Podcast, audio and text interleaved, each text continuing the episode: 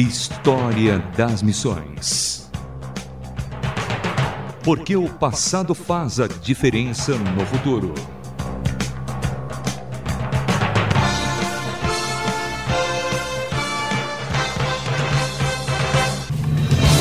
Olá, hoje vamos conhecer um pouco mais sobre a vida e o trabalho do missionário inglês Frederico Crowe. Ele executou seu trabalho na Guatemala e Belize, países da América Central. Frederick Crowe se converteu em 1836 em Belize, que na época era apenas uma colônia da Inglaterra. Hoje, apesar de ainda servir a rainha da Inglaterra, Belize é um país com governo independente. Neste país, metade da população é católica e cerca de 25% protestantes. O catolicismo também é misturado com as religiões tradicionais dos indígenas, maias e nativos da região.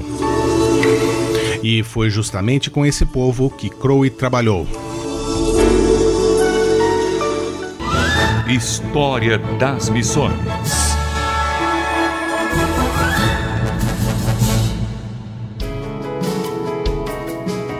Crowe recebeu o convite para cuidar de uma escola em uma área pobre deste país. Enquanto ensinava, aproveitava também para falar sobre Jesus, distribuir exemplares da Bíblia e ler trechos dela em público.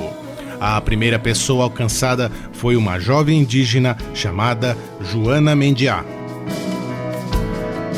A família de Mendiá era tão desestruturada que o governo deu a guarda dela a Crowe.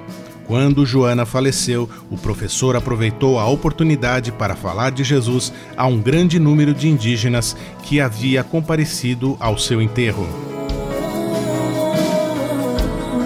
A colônia de Belize entrou em crise econômica, o que fez com que muitos estrangeiros voltassem para seus países de origem ou se transferissem para países vizinhos.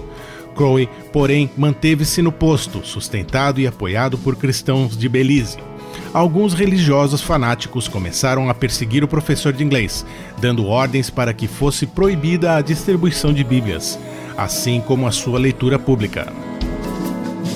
Por causa disso, em 1843, Crowe mudou-se para a cidade de Salamá, na Guatemala, com Bíblias e livros carregados por uma mula alugada. Nesta cidade ocorria uma importante feira que reunia indígenas e latinos de toda a Belize a maioria deste material foi vendida nesta feira e o restante foi levada por Crowe. História das Missões.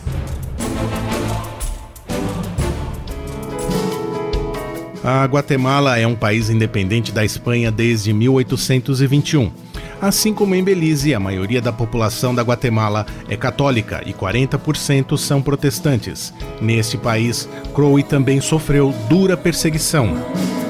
A primeira barreira que Crowe encontrou foi distribuir livros e Bíblias à Guatemala. As autoridades deste país permitiram que fossem vendidos alguns livros, mas não a Bíblia. Para driblar esta proibição, no meio desse material foi colocado um que recomendava a leitura da Bíblia em linguagem popular. A estratégia, porém, foi descoberta. Com isso, foram emitidos diversos decretos proibindo o povo de adquirir os livros de Frederick Crowe, considerado um herege.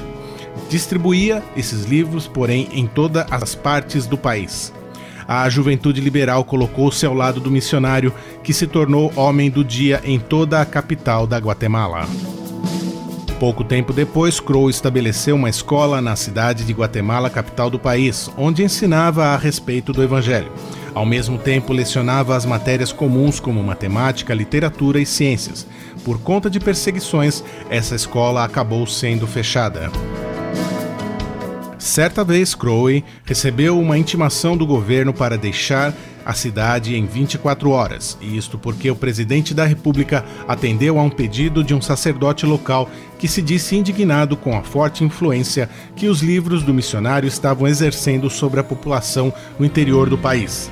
Apesar das manifestações, o presidente da Guatemala não quis perder a simpatia do líder religioso. Em agosto de 1846, Frederick Crowe teve de deixar a cidade de Guatemala e, se não fosse a ajuda de alguns amigos, ele o faria todo o caminho a partir dali a pé e sem mantimentos. A Guatemala só voltou a receber missionários protestantes novamente quase 40 anos depois destes acontecimentos. Saiba no próximo História das Missões como isso aconteceu. História das Missões desta semana fica por aqui. O programa de hoje teve a apresentação de Samuel Matos com redação de André Castilho, em mais uma produção da Transmundial. E-mails rtm@transmundial.org.br. Um abraço e até o próximo. História das Missões. Mais uma produção transmundial.